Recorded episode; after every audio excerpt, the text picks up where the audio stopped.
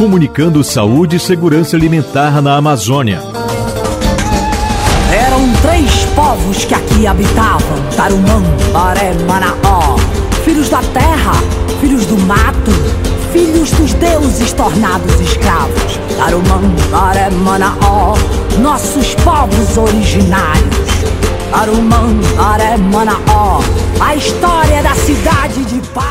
É do embalo dos povos originários Tarumã, Baré e Manaó, que habitava a região da atual cidade de Manaus, no Amazonas, que nós já chegamos por aqui. E ao som dos tambores e maracás, eu, Daniela Pantoja, te convido a partir de agora a fazer parte dessa roda de diversidade e informação. Aumente o volume, pois já está no ar mais um episódio do podcast Comunicando Saúde e Segurança Alimentar na Amazônia. A cidade de palha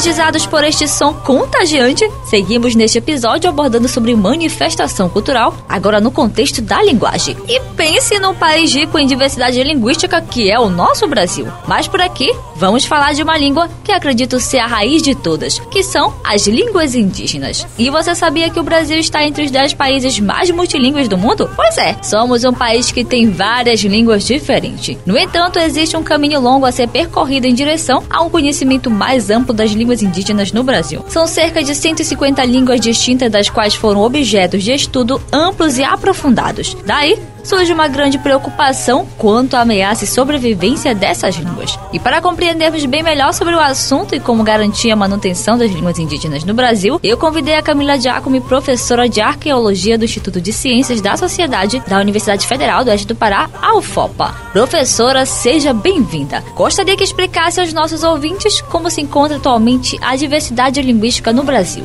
Primeiramente, gostaria de saudar a todos que estão ouvindo em suas comunidades, em suas casas. Muito obrigada pelo convite. Bom, vou falar um pouco sobre a questão da diversidade linguística que a gente tem no nosso país. Nosso país não fala somente o português, mas nós temos muitas línguas indígenas e também línguas que vieram com os povos da África, que são faladas por populações descendentes dos africanos. Eu vou falar um pouco sobre essa diversidade das línguas indígenas, que tem a ver com um pouco do trabalho que eu e outros colegas temos realizados aqui na UFOPA, né? No Brasil, a gente tem atualmente cerca de 300 línguas indígenas sendo faladas, né? Muito possivelmente antes da invasão europeia essa diversidade era muito maior. Essas línguas estão em estágios diferentes de documentação, de registro, algumas delas passando por riscos, né, de extinção, porque somente poucas pessoas ainda falam, ainda mais pessoas mais velhas, né? Então, com a morte dessas pessoas existe também a morte das línguas. E eu acho que quando a gente tem uma perda de uma língua, a gente tem uma perda de uma cultura, a gente tem uma perda de práticas que só podem ser expressas, só podem ser comunicadas nessa mesma língua. Tem coisas que não podem ser traduzidas de uma maneira simples, né? Com uma tradução como a gente hoje, né? A gente está muito acostumado com esses aplicativos de tradução, de usar o Google Tradutor, né? As línguas são muito complexas. É, cada uma dessas línguas ela está ligada a um contexto cultural,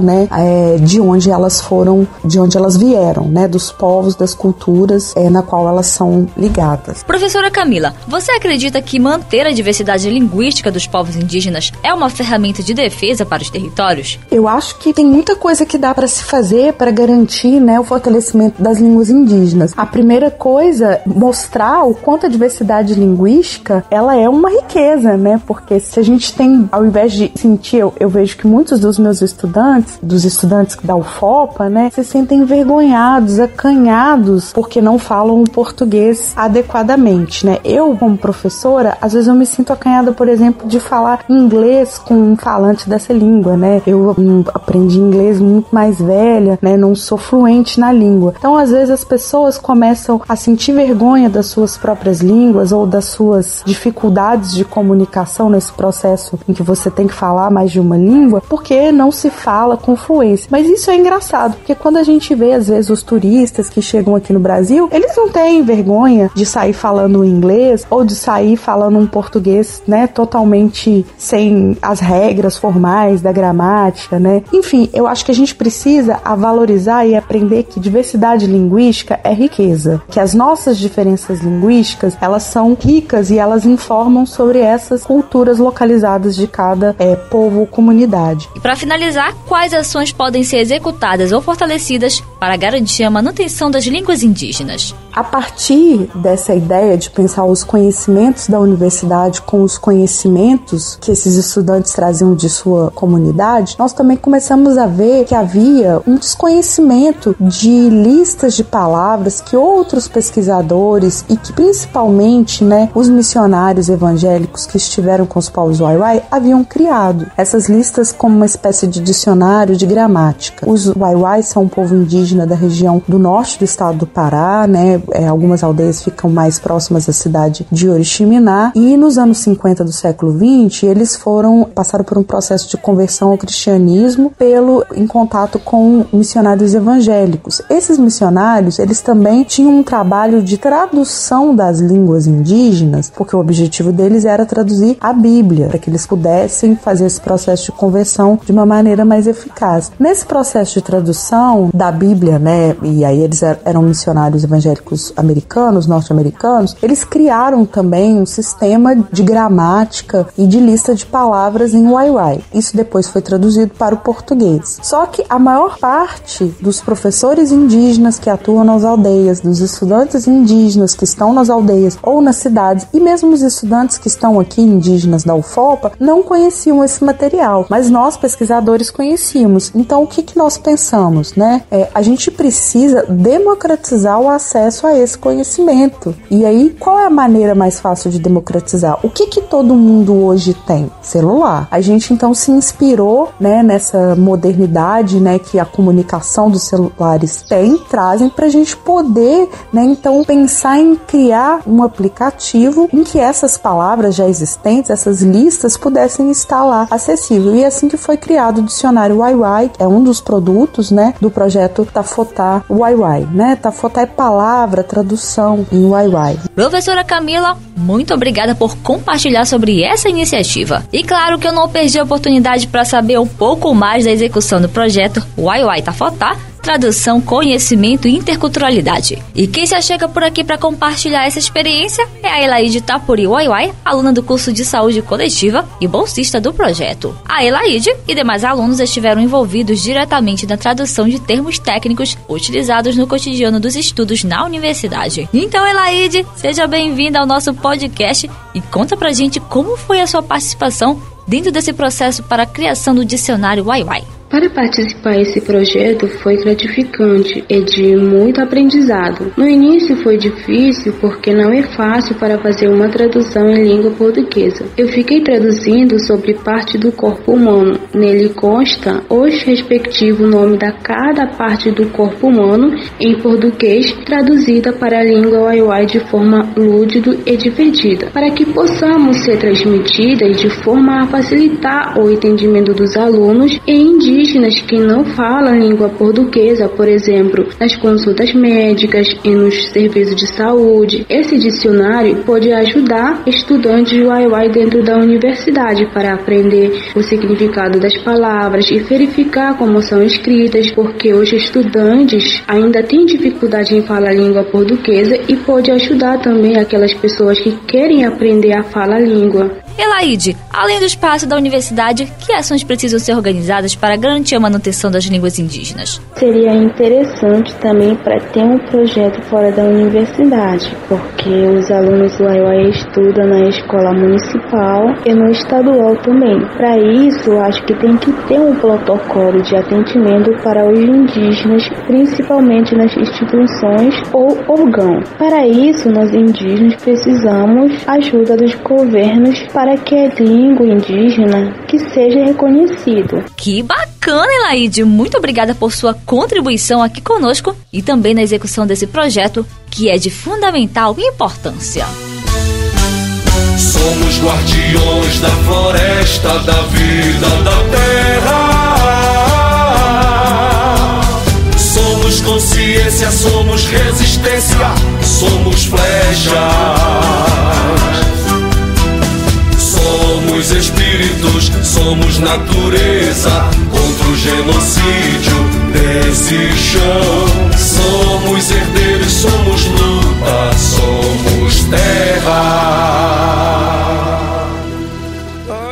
Minha gente, neste episódio estamos falando sobre a manifestação cultural no contexto da manutenção das línguas indígenas. A professora Camila Giacomo e a Elaide Waiwai compartilharam um pouco sobre o projeto Waiwai Tafotá, tradução, conhecimento e interculturalidade da Universidade Federal do Oeste do Pará. E é importante destacar que este projeto devolve para a sociedade uma metodologia participativa para a documentação e revitalização das línguas indígenas e se alia ao esforço da década internacional das línguas indígenas, instituída em 18 de dezembro de 2019 pela Assembleia Geral das Nações Unidas. Desde então, os povos indígenas brasileiros se organizam na construção das ações para essa década. Para isso, foram criados grupos de trabalhos que elaboraram um plano de ação que deve orientar a formulação de diretrizes e execução de ações dessa agenda no país. E quem se chega para partilhar detalhes desse processo é o Júlio Camia Pinagé, da terra indígena Pinagé, no Tocantins, e ele que também é mestre em antropologia social. Seja bem-vindo, Júlio, e já compartilhe conosco como estão sendo articuladas as ações do Grupo Nacional da Década das Línguas Indígenas e qual a importância.